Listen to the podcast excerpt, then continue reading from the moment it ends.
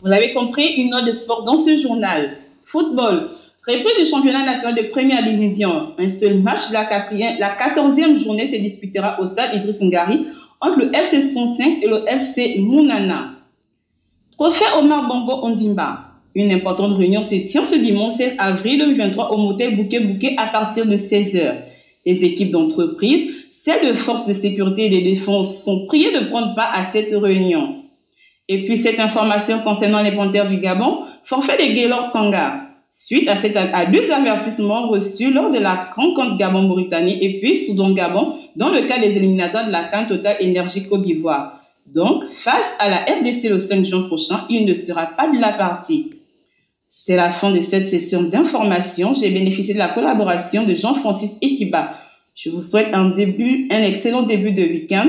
À demain.